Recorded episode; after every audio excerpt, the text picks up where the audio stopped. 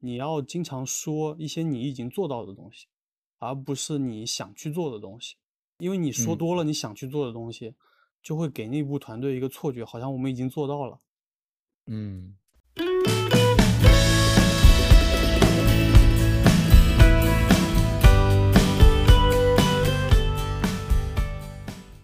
欢迎来到新一期的，中言彭语，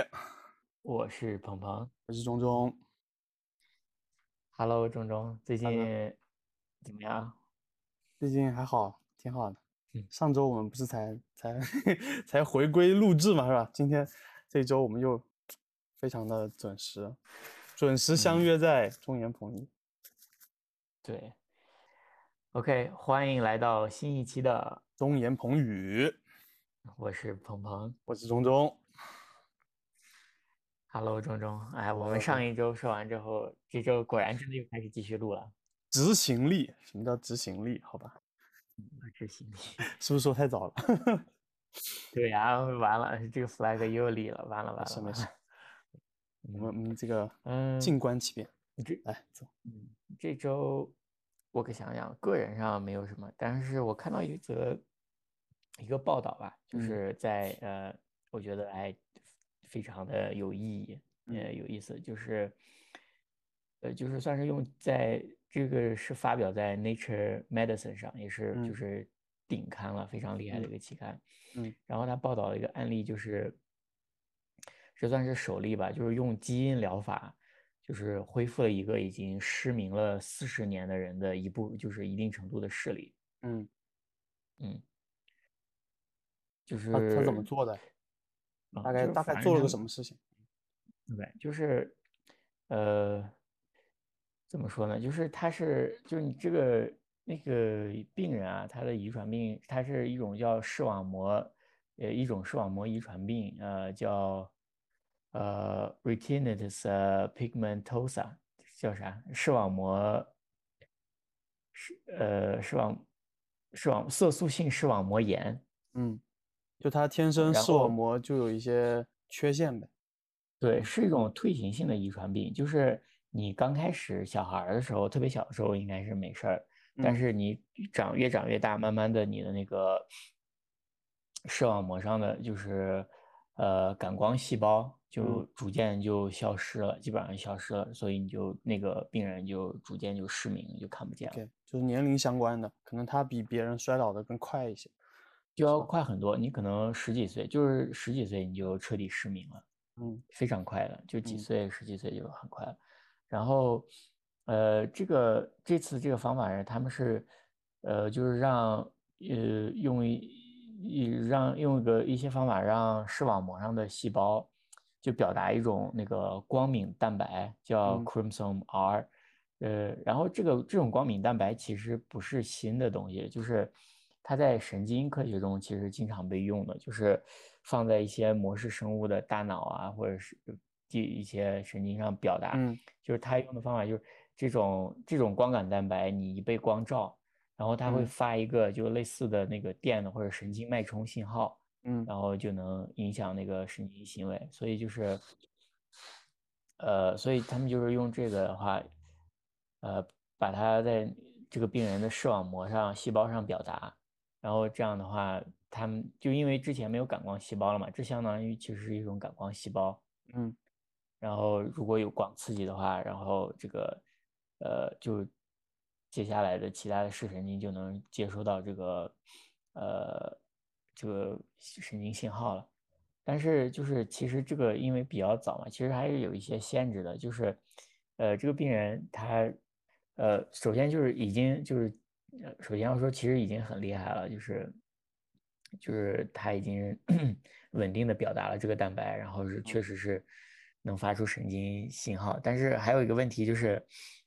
这个病人现在其实是需要戴一个眼罩，嗯就是类似于 AR 的那种 AR 的那种眼罩。然后是具具体原因是，因为这个光敏蛋白它是只是对特定波段的光，呃感那个有反应嘛，对吧？嗯而且对强度也是有要求的，所以他们就是戴了一那个眼罩，然后就是朝他的眼球，就是把外面的信息要呃转化成特定的频率和强度的光发到他的眼球上，然后让他识别。就是我看那个报道就说他们大概是调试了好几个月，然后那个病人就是后来才逐渐能适应，然后就是大脑也逐渐能适应，然后然后就最后就是能辨识，就开始能辨识一些物体，比如说呃桌子上的笔记本啊，呃还有斑马线啊，还有一些甚至就是在移动中的物体。你刚刚说这个意思，其实就有点像类似交叉学科一样，把那个神经生物学里面比较成熟的一个技术，然后用到这个眼科学里面，然后通过它的这个感光的这个特性，对这个视觉有一个类似代偿的作用，再通过其他的一些辅助设备把它解析出来，就会有类似视力的这样的一个特征，对吧？对对对，就是其实就是用了一种，呃。人为的表达一种，呃，这这光敏蛋白来代替那个消失掉的视网膜上人本身的那个感光细胞嘛？对，嗯，我觉得这个这个比较吸引你是有有一部分原因就是我我们对于特别直观的这种听力啊、视觉啊这种，如果这个东西它被修复了或者怎么样，就是会有非常明显的一种。改善的感觉，因为我之前看微博上面有那种给色盲人设计的眼镜嘛，嗯，然后就就是你看他们那个视频，就是我他戴上眼镜直接就哭了，对对，就那种就这种特别强烈的，而且就是一般人都能感觉到的一些一些感受，视力啊、听力啊，就是就是如果能够修复的话，就会特别特别，对啊，你想那还受触动，对啊，你想那还只是。就是颜色，你戴个眼镜看到更多颜色就哭。你想，就一个人如果已经失明了四十年，又重新能看到东西，真的是，对啊，我觉得真的是非常激动的，影响非常大。对啊，就真的是，我觉得这是这个领域的一大进展嘛。就是，而且就是肯定还有很大的发展空间。我感觉有点像当年莱特兄弟。让那个飞机滞空了，飞了十秒的那个一分钟还是十秒的那个感觉，就是确实这个技术现在这是首先这是第一例，对吧？而且只有一例。呃，第二就是，呃，其实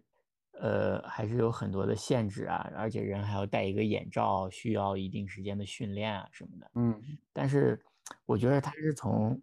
呃这叫啥 conceptually 概念上证明了这件事是可行的。这个蛋白，嗯，就是一定程度上能代替光敏蛋白来发出神经信号，而且这个神经信号是可以被大脑所理解，然后来就是分辨物体的。嗯，对，所以我觉得这个一个新的治疗范式的感觉，是吧？对啊，所以我觉得就是以后还有很多的发展空间，而且就是我觉得未来就可能是真的可以让。更多更多的人就是能重新看到光，看到这个世界吧。嗯嗯嗯，而且我觉得以后可能更成熟之后，有有可能就其实都不用戴那种特制的眼罩来，就是调整他受到的信息啊什么的。嗯，还有一个就是这个想的有点飞了，就是 如果就是就是用那个光敏蛋白，如果能做就是做的。接受不同阶波段的波长的光，然后，呃，如果能做的特别好，就是它发的所有的神经信号，就是能特别灵敏，能提高那个分辨率啊什么的，那就是就有可能有一些视力恢复，不但恢复，而且还有可能就是能看到，呃。呃，一般平时咱们对看不到，一般平时咱们看不到的波段呀，或者是晚上夜视能力什么的。嗯，是 是。当然，这个想的是有点飞，有点夸张了。对，嗯。但一般技术就是先解决一个问题，然后就变成 人类增强、不断的优化嘛。是是，这种所说。对啊，你想，就像当年的第一张照片跟现在的照片比，是吧？就是我是。觉得肯定还有很长的路要走，还要花很多的时间。但是，我是觉得这是一个算是一个大的突破吧，所以我觉得非常有意义，非常有希望的一个方向。嗯，OK，对。然后其实我我特别想说的一个事情是，那个前段时间就是没几天，二十号啊五五月二十号，然后有一个有一个企业家去世了，是那个链家的创始人，叫左晖。嗯嗯就就这个事情，我觉得还挺那个什么的，因为我之前我从一六年开始租房，然后我一共租过两次房，都用的是链家，嗯但是实际上这个人在我们平常生活或者新闻里面其实出现的挺少的。对，链家我知道，他不光是租嗯房吧，就是也卖房呀什么的，是吧？对，租房卖房就是做房产中介，对，就还有一一个我首先联想到的就是所有链家的小哥都是穿着西装的，嗯，对，就是嗯，然后开统一制服啊什什么的，对。嗯，然后他其实就是链家后来升级为贝壳找房嘛，就是类似从一家变成了一个大的平台。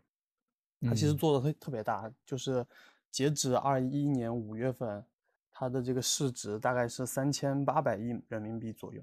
它是在美股上市的。非常大，对嗯然后如果没有这个概念的话，可以对比一下，万科的市值是三千一百亿人民币，就是其实它体量，就从市值上来看的话，是比万科都大，就贝嗯壳。然后同万科就是那个吃红烧石的那个那个王石那个是吧？对对，哈利波特式的那个对吧？啥哈利波特，哈利波特式的英国建筑充满了贵族气息。你就 他的你就吐槽他的那个，对，就嗯是他他就是像我们认识很多企业家，可能就有一些是比较高调的，像就是两个马爸爸呀，是吧？像类似王石这样的，就经常会活跃在各种社交媒体上或者新闻上，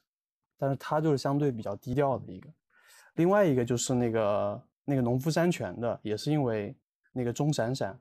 你知道吧？嗯，就是农夫山嗯泉上市之后，他有一段时间做了一段时间的中国首富嘛，他也是比较低调，然后左晖也是比较低调，其实。嗯然后我就看了一下那个，呃，有一本那个采访他的一个实录的一个书，叫《详谈》，是那个得到的，呃，总编辑李翔去采访他的一个一个对话的一个实录吧。然后看到里面，就是他讲的一些关于他这个企业的价值观啊什么的，我觉得还挺挺牛逼的。我有我有点被他洗脑的感觉了，所以 想要分享给大家。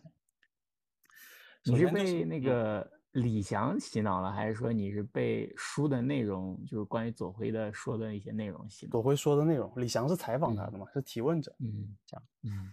对，李李翔没有没有说他自己的一些观点啊什么的，就是他们完全是那种呃对话的实录的文字版，这样，OK，就不夹带那个编辑私货的那一类的这样的一个、嗯一个素材，所以看到的都是他们自己说的话了。啊，然后然后哎那你讲一讲你是怎么被洗脑的？对呃，我就是最近看了那个关于那个左晖的采访嘛，然后就嗯是提到了，呃，链家的一些经营的这些价值观啊什么的，然后又嗯。回头看我使用过两次链家的体验，感觉就是还挺打动人的那种感觉，挺真实的。嗯嗯、首先那个我们我们那个租房市场有两个问题，两个主要的问题，一个就是你你找的各种网上的那种房源很多都是假的，就很多很漂亮的房子都是你最后联联系过去都是中介，然后同时他可嗯。能会给你找各种理由说那个房子可能临时租出去了啊或者怎么样的，反正最后你嗯就其实就是把你骗过来，然后让你时间、静默成本什么特别高，然后就就再把你想着把你把你忽悠过去呗。对，这这是一类了，对。还有一类就是因为本身租房是那个交易频次比较低的一个一个消费嘛，对吧？就是嗯很多东西是信息不透明的，包括刚刚说的那个照片啊什么的，包括价格，就是你你总得防着中介的感觉，就是嗯你好像不不太好在他面前表现一些真实的感受，比如说你真的特别喜欢一个房子，你可能不能当场看房的时候表现的特别特别好，特别喜嗯欢，他可能就因为就拿着你了大家都。不知道一个，大多数人都不知道一个房子大概可能合理的价格区间是什么样什么的，就很容易，如果他觉得你喜欢，就坐地起价了，是吧？嗯，对。嗯然后链家就相当时推出来之后，就相对于其他的这种中介来说，就是一股清流的感觉了。首先，他们追求的就是真房源。真房源这个事情呢，我自己也有体会，就是我当时去看房的时候，呃，就是有一些房子是刚挂上来的，他们还没来得及那个拍照呀、录入电子资料什么的，那个中介就带我去看了，然后他当时也是会拍一些照片，然后后来隔一段时间之后，呃，我看那个房子的照片就是我们当时拍的，就是你怎么知道是当时拍的？你是看到你的影子了吗？就看到的角度呀什么的，然后那些成色，这这个就是他们首先就花了很大的精力去做这个事情，就是拍真实的照片，然后上传上去。还有一个就是他们在刚推出的时候，推出有一个叫呃消费者的一个一个举报，然后奖励现金的一个机制，就是说如果你看到有假的这种房源，呃，你就可以去举报他，然后他会如果验证真的是你说的这种情况，他会直接给你赔现金。这个我倒是没有直直接经历过，但是我之前看那个大牛猫的公众号，就他老婆之前干过这个事儿，就是在他们家附近他比较熟悉的一些小区，就是去翻链家，然后看到如果哪些照片是假的，他就去投诉，然后通过这个还好薅密码薅了点羊毛，对，对，就就这个事情他们是呃长时间去做这个事情。呃，还有一个就是，呃，就是左辉自己讲的，就是他们之前也做过这种类似呃吃这种信息差、吃差价的这种形式，但是他说，呃，当时呢，呃，这样也是很爽的，因为 就是你成交之后，你可以挣到钱嘛，这种这种嗯快乐是很真实的。但是他说，呃，一旦消费者发现这个事情，反过头来，呃，跟他们要要维权的时候，他能感受到消费者的愤怒也是很真实。嗯 所以他们后来就决定不做这样的事情，不做这种吃信息差的事情。嗯这个是他们就是呃尝试过之后，发现这个理念跟他们不符合，最后就没有选择做这样的事情。然后这个就是他们主要的两个跟其他的中介不太一样的地方。然后同时他们特别在意的是，呃，提高整体的这个市场的成熟度，呃，表现的就是，呃，提高这种经纪人职业化的这样的这样的一种路径和方式。呃，之前这个市场上啊，就是更加更加职业化，就是，呃，好比说，你你你如果想开一个什么早餐店，对吧？你肯定就是你两个人就能干了，也不用明确的分工什么的，呃，可能那种呃不不用特别严格的培训啊什么就做起来了，对吧？但如果你规模化、职业化之后，比如说你要开一个呃 Seven Eleven 的分店，你可能去有一些 Seven Eleven 的一些培训啊什么的，包括一些话术啊什么的，怎么跟客户打交道啊之类的，就就是这种区别嘛。然后链家就是定位自己是做一个更职业化的这样的经纪人，这样的一个一个公司。嗯然后呃之前那个，嗯，就是在中介里面，这个经纪人他平均的在职时间大概是六七个月，就很短，就半年就就离职了。呃，这样这样其实就反映出来，在这个市场里面没有足够的职业化，就是好的人都留不住，或者是大家没有把这个当做一个正经的。在这个对对当做一个正经的职业生涯的这种感觉。然后链家的话，他们就是希望这个，呃，他们就是会把这个东西作为他们自己的一个考核和追求的一个目标。他们希望这个可以做到三十个月左右，就是比较长的一个职业生涯。然后，同时在这个过程中，他们也会去找如何让大家在这个职业里面找到一些归属感啊，找到一些激励啊什么的这种。嗯。然后，嗯，他们他们激励的方面其实就挺挺挺有意思的，就是首先这是一个，就刚刚提到了，就是这个市场它交易频次比较低嘛，那之前的一些模式的话，存在的问题就是，呃，消费者和你的中介可能，呃，这这辈子可能就见见那一次了。那如果是一锤子买卖的话，就很容易形成这种单次博弈，就是用这种差价来赚你的钱啊什么的。但是，呃，他们呃打造的这个模式呢，就是说，呃，让这个呃消费者和经纪人的这种博弈的模式，通过公司平台的这种方式，由这种单次博弈变成多次博弈。那多次博弈最佳的策略就就会比那种呃一锤子买卖的就会更好，就从系统上面就就能够解决这个问题。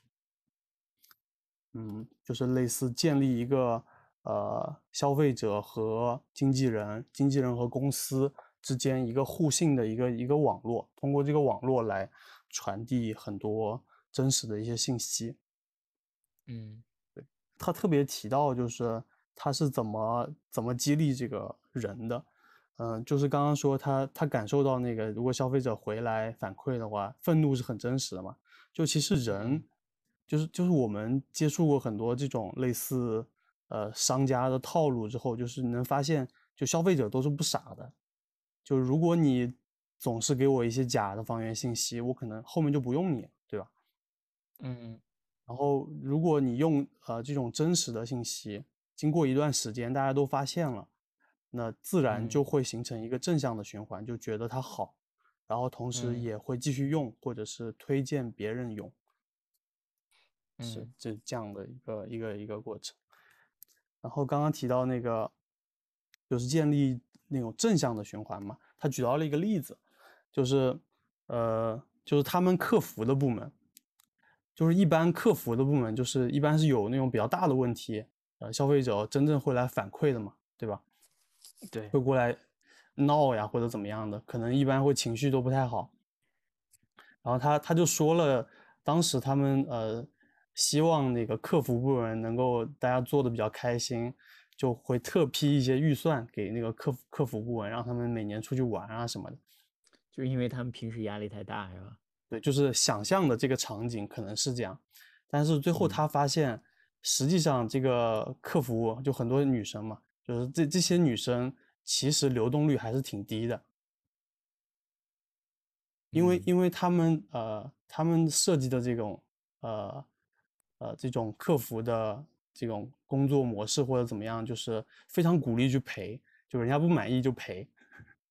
包括之前提到的他们赚差价的形式，呃，他也说就是其他的中介如果客户过来闹，他们可能是把人赶走这种模式。嗯。但是链家相对来说就是特别比比较好说话的那种，或者是比较真正为客户着想，就是讲理的嘛。对，是讲理的，对。就是你，你如果真的你反映的情况是对的，就就赔。所以往往那些客户其实情绪上面反而没有那么那么激动，没有那么难难搞。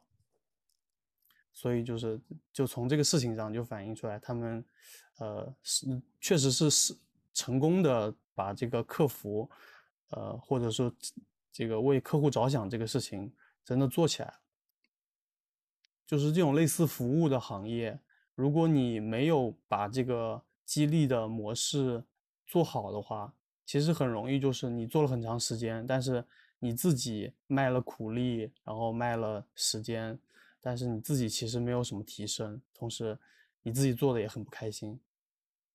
就是这这是这个反面了。就就比如说，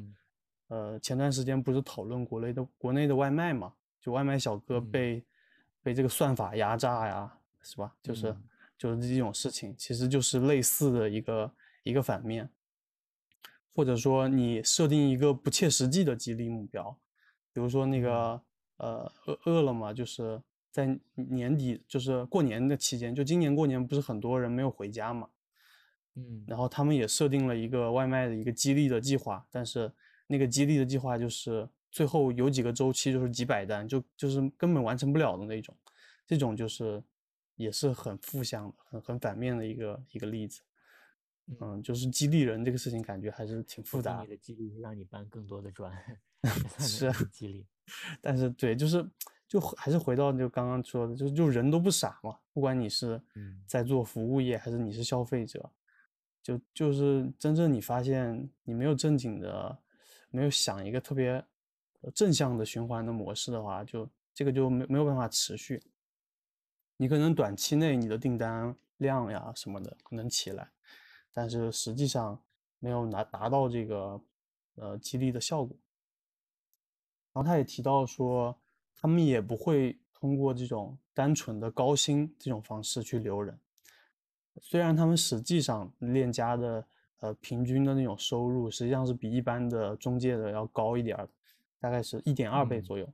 而且呃，但是他们呃不强调说要高薪留人，因为就他们觉得除了钱以外，你真正的得到这种职业上的一种幸福感或者感到快乐，通过工作你能呃感到快乐，从心理上能够激励自己，这方面。呃，是更重要的，相比于高薪来说。嗯，比如说他他举了个例子，就是说，因为他们这种中介就是渗透在各个小区嘛，就有房子的地方就有中介，对吧？就有他们的服务的网点。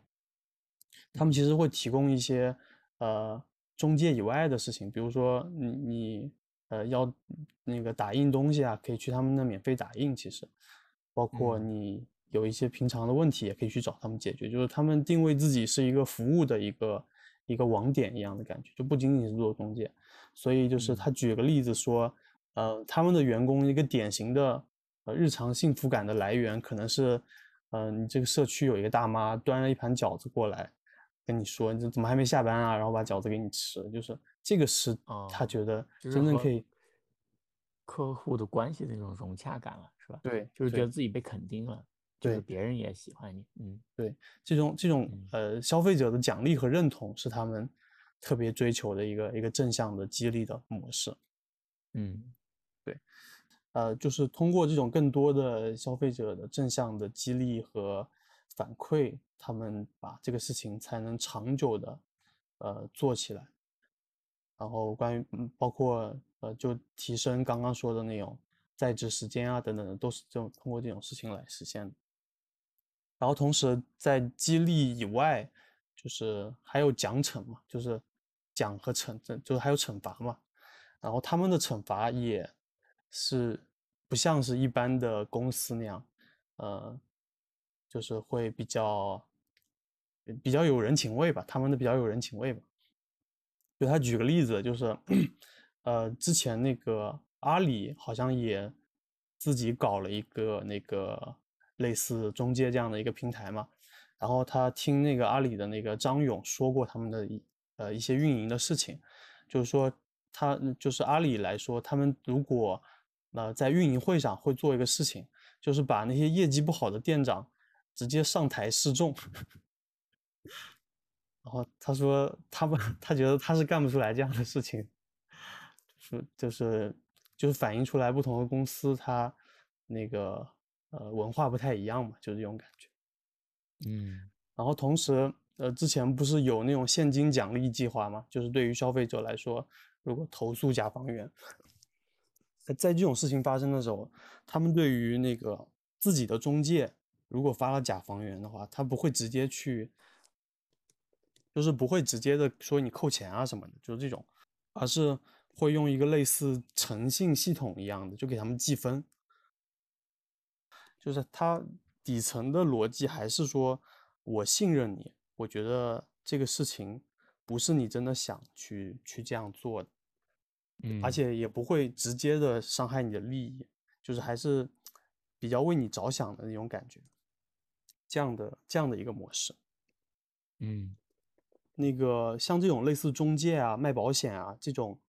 这种服务的行业里面，有一个很常见的现象。叫跳单或者飞单，你知道是什么吗？不知道，就是我猜一下啊，就是已经弄好了，什么都签好了，嗯，结果临了要签字的时候，呃，消费者跑了。对，这这是一种，这这是前部分吧，后部分就是其实是你通过这个中介了解了房子的信息，或者你通过这个保险中介了解了一些保险产品的信息之后。你你要成交的时候，你找别人成交，就这种这种叫跳单或者飞单，或者是说保险中介，呃呃，在这个公司的这个平台上接触的用户，但是他私下里可能成立了一个小公司来做实际的业务，这种也是飞单。就这种是在类似中介这样的通过信息差去赚钱的这种行业里面还挺普遍的。嗯。他们是怎么解决这种跳单的问题呢？就是说，如果从中介就是消费者跳单的这个角度来看的话，实际上就是呃中介或者经纪人服务了好了，但是他实际上没有得到回报嘛。嗯呃，公司呢，他会给一个给中介提出一个这个呃跳单的一个补偿，就是相当于是公司会认可你的服务，知道这个事情不是你的错，而是消嗯。费者真的他可能嗯类似诚信啊，或者是这种就是契约精神啊之类的，就是他可能嗯。呃只考虑到了一些钱，就是有一些地方可能嗯费率更低，但是没有考虑到你这个劳动的价值嘛。就这嗯。种，就公司会有一个呃赔赔偿的一个计划，只要你能证明你被跳单了，公司就补偿你，但是也不会全额补偿你，只是只是说一种一种形式，一种我觉得是一种形式，就是肯定了你的工作嘛，对，就是公司的？一嗯。种对价值表达，就是说公司是认可你这样的行为的，经纪人其实也能感受到公司的这种这种善意，公司就其实就是特别鼓励大家，虽然有这种跳单的行为，但是还是尽心的去做这样的服务，呃，一步嗯。步的来，慢慢的来，呃，就会让嗯慢慢的就是消费者也会也会也会去改变，嗯。就是相对来说，链家是费用就服务的那种费用比例啊什么的，不管是买房还是租房，是好像是相对那个其他中介要稍微高一点，就稍微要贵一点。嗯。但是他们相信的是，呃，不通过这种直接的费用上的东西来，这种类似价格战一样的去获得真正的消费者的认同，而是通过嗯服务。其实嗯，你你我觉得好好多公司都是这样的，就是对不是靠廉价，而是靠更高的质量和高的服务体验。对，就是他嗯很多角度都是从更长远的去把这个事情做好的角度去出发嗯的。然后相对来说，有一些经纪人他可能通过呃减少服务费的方式，就这样撬客户嘛。其实嗯就是在链家来看的话，其实很多时候这种消费类的东西，羊毛最后还是出在羊身上。你对少付一些钱，你肯定要等价交换，然后 付出一些代价，比如说更是差的服务啊，或者是更高的风险啊之类的。对对嗯，然后同时就不仅是面对这种外部的其他公司的中介的这样的竞争，实际上因为链家做的太好了。他嗯们自己的内部的竞争实际上比外部的竞争要大，就是因为嗯他们整体提供的服务水平是，就是完全秒杀其他的品牌的。嗯然后为此，他们就是说，如果你只是说，嗯，我鼓励这样好的服务，可能还不够嘛。他们还设计了一嗯些机制去解决这种内部竞争激烈的问题，就是他们自己定义了一个指标，呃呃，叫单边比，对，就是呃就是单就是订单嘛，边是他们自己定义的一个单位，就是说这一个订单的成成交，同时涉及了几个经纪人，就是几个边。就是说，如果单边比为六的话，就是说六个经纪人同时参与到这个订单里面，然后他们会共同的分这笔订单的佣金。就通过这种机制的设置来鼓励这种内部的协同配合，而不是说，比如说你就把自己的客户揽到自己这儿，但其实不一定能更好的服务这个客户嘛，就这种感觉。嗯嗯然后同时他们呃呃就是有一只要有一个中介去带客户看过这个房子，拍过照片之后，一般是一小时之内，他所有的这个房子的信息就会上他们的这个数据的系统，其他的中介就可以看到这个信息，就可以把嗯这个信息提供给他的客户，就是他们整个这个系统是非常就是想的特别细吧，就是从更好的为消费者服务，包括为中介服务。实际上，他们他们把自己的这个经纪人，他们叫做小 B，就是小的商家的这种感觉，就是实际嗯。公司和经纪人之间也是一种合作的关系，而不仅是嗯。说，呃，，OK，就是说，比如说有个人去找他们找一个什么样子的房子，这个经纪人可能他这没有，但是他把对。需要的信息发上去，对。就是他们有一个互助的网络，可能那个经纪人看见说，哎，这个我可能有，然后我去联系什么，是这个意思对吧？对，就类似这样的，或者说他可能超，他们是按区域来分配的嘛，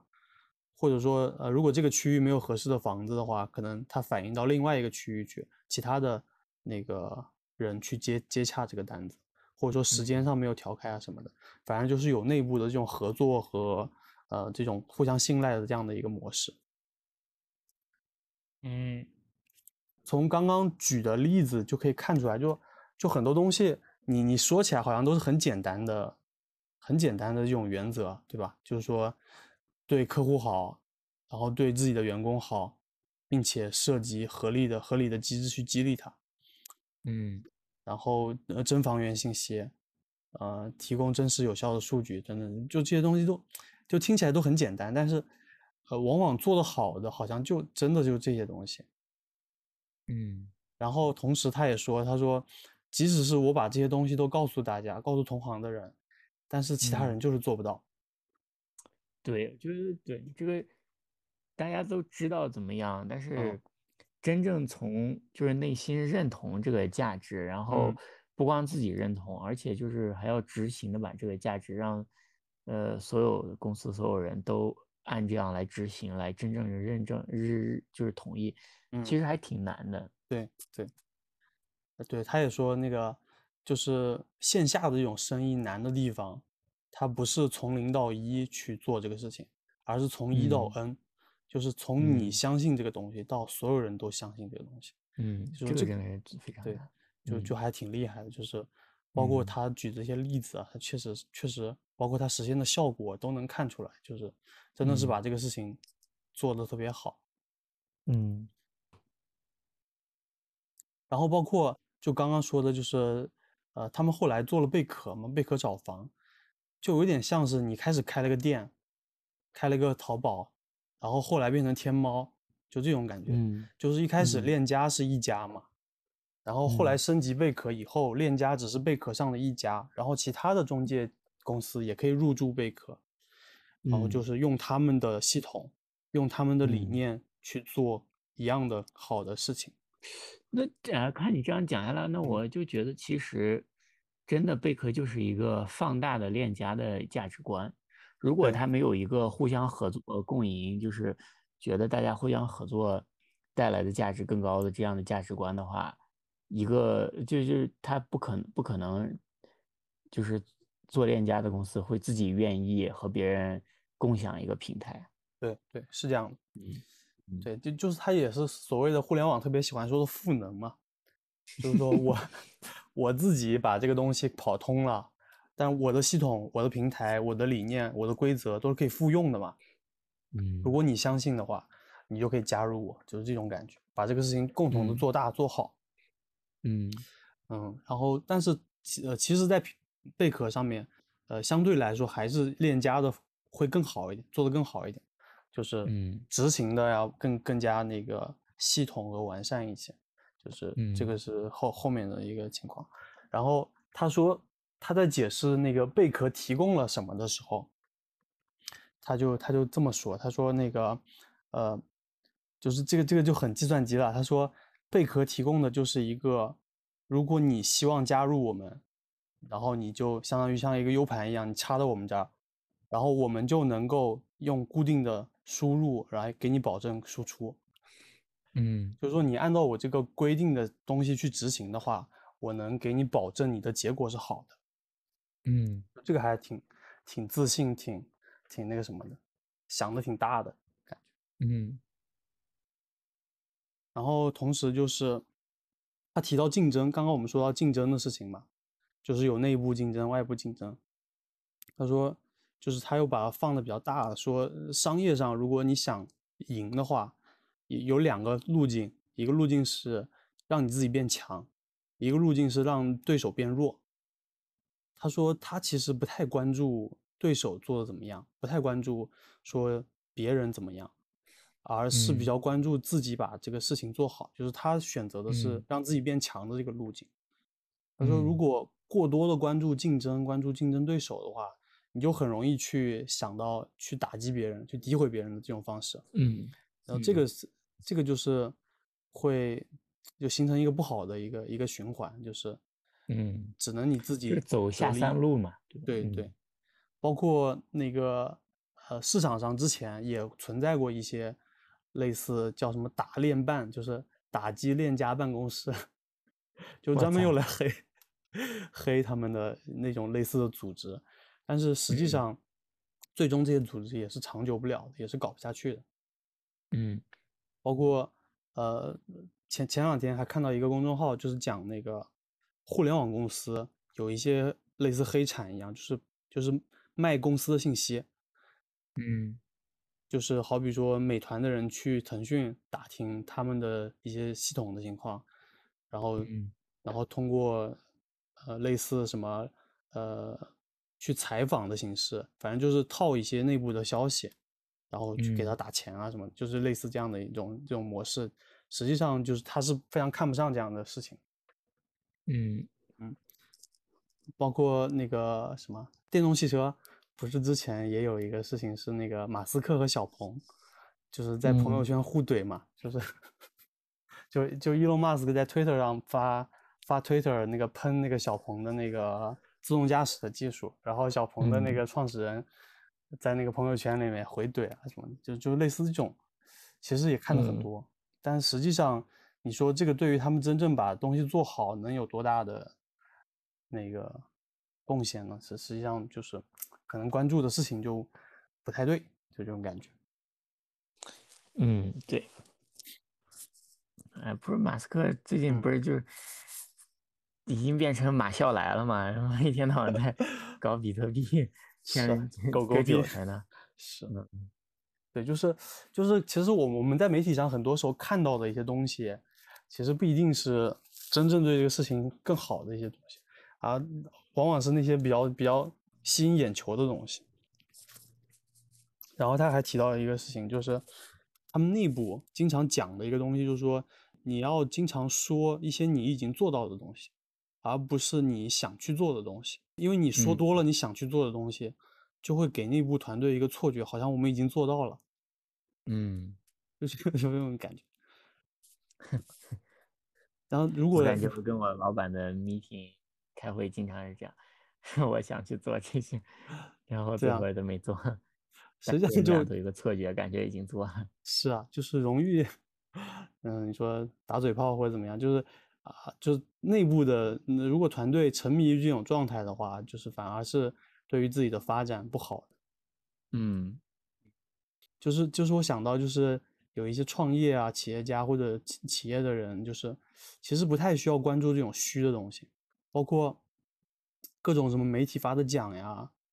什么什么什么某地区什么创新五十强企业呀，类似这样的这样的，其实。这种都是一些虚名，没有什么卵用。实际上，对，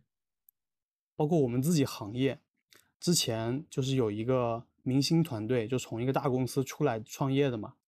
在他们还没有产品的时候，就已经估值超过十亿美金了。嗯，就跟这个大概是几年前的事情吧。然后他们跟你现在的行业类似的一个行业吗？对对，就是我现在所在的行业，就是他们讲了一个特别。宏大的一个故事，就是说要做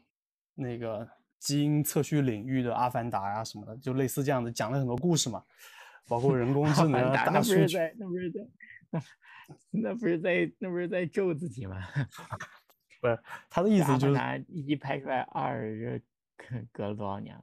不，我姐我，他不是说这个电影本身，主要是我关于阿凡达有好多吐槽，然后就是。不是不是吐槽，阿凡达挺好，就是有好多梗，嗯啊，比如说就是电影看电影会有一个争论啊，这完全扯偏了，就是说啥？阿凡达就是的文化影响力，就是说它是不是 culturally relevant？然后就比如说很多电影，像终结者呀、黑客帝国啊什么的，你会想到一些经典的画面或者台词，嗯，就是影响一些那个。或者大家开玩笑会讲到一两句什么的，嗯，呃，但是《阿凡达》的话，好像你就想不出来一句，或者不会有什么影响，呃，所以这就，嗯，当然这是一个 argue，就很多人觉得这个电影是很牛逼，然后票房啊什么，这一文化肯定有影响，然后但有的人就说这个东西是没，并不是 culturally relevant，嗯，不过这个和你说的一一点关系没有，你继续讲。对对对啊，我我说的就是他当时那个创始人提了很多概念嘛，就是讲要数字化生命啊什么的，就是类似，他就拿大阿凡达做做比比方，就是说你这个实体的你，同时从数据上，就不同的组学啊，基因组学、转录组学、蛋白组学等等的。呃，通过数据可以构建一个数据上的数字化的阿凡达。哦，是那个意思的。对对，他是这个意思，就是明白了。OK，反正就讲了很多 exciting 的这个呃愿景，同时他也就当时很有钱嘛，就也买了一些以色列的做人工智能的公司啊什么的，就这种，反正就是几年前了，就是非常非常明星的一个公司。但是就是呃就是最近啊，最近的消息是说。他们在深圳混不下去了，就是总部准备搬到珠海去了。然后之前在政府，就是政府给了他们一些资源嘛，资源补助，嗯，对一些一些政策呀，包括一些楼，这好像都在陆续在收回啊什么的，反正就是没有做出什么事情了。就是在深圳政府给的补助慢慢被收回，所以现在是又去 珠海再让那儿的政府再补助一下嘛。我个人的猜测是这样，但实际上可能有更复杂的。反正就是 你从外面来看的话，首先是他没有做出什么靠谱的产品，也没有什么用户，也没有没有圆他的这个这个很多的说法嘛。实际上就是就是很多虚的东西，就感觉就是没有什么意义。反观之前，就这个采访，他呃做过两次，一次是二零年，一次是一七年。就是你从他说的话里面，有些时候一七年说的话，你现在二零二一年来看的话，好多都慢慢的在实现了。他之前说，比如，就举个例子，就是说，呃，就数字化房产信息这个事情是他们一直要推的嘛。然后他当时说，呃，他们一笔交易大概是要有呃有一个数据，就是说页面的浏览量是一点二万个 PV，就是 Page View。就是说，你成交一笔，你需要在它这个平台上面浏览一点二万 PV 的数据，你才成交。就是对应的就是消费者的行为，就是你不，你是说一个消费者要看一点二万次之后才成交，还是说一个房子被看了一点二万次之后才会被成交？呃，一笔交易，一笔交易应该对应的是你这个人，嗯，对你的人的行为，就是类似我们看。我们下单之前，我们会要看各种不同的小区啊、不同的房呀什么的，就对应他们这个单位是一点二万平。嗯，然后，然后他说，呃，行业的整个水平是三千个 PV 一个交易。嗯嗯，就是说，呃呃，四倍哈。对，首先是那个，首先是那个，呃，链家它在在线浏览的这个数据上，真的给用户提供了呃更多的信息，就是这这是一个。然后，呃，就是这是从类似线下到线上的一个转变的一个一个体现嘛，就是说你很多时候可以通过这个来实现这样的。同时他还说，呃，他当时就说，呃，可能这个过不了几年，这个数据就会更就会更多。就他之前是这整个这个一一套房的数据大概是五十兆左右，他说过不了几年可能就会到一 G。然后就是你从那个链家的 App 上，你就能看出来，一开始的时候。就只有照片、户型图什么的，但是后面又会上线那个就 VR 看房这种，就是更加呃能够让你身临其境的去看房的那种感觉，就是你可以转视角，可以全方位的去看这个房子，就是说，嗯，就这个事情真的是它，就是你你回过头来看的话，确实好多东西都实现了，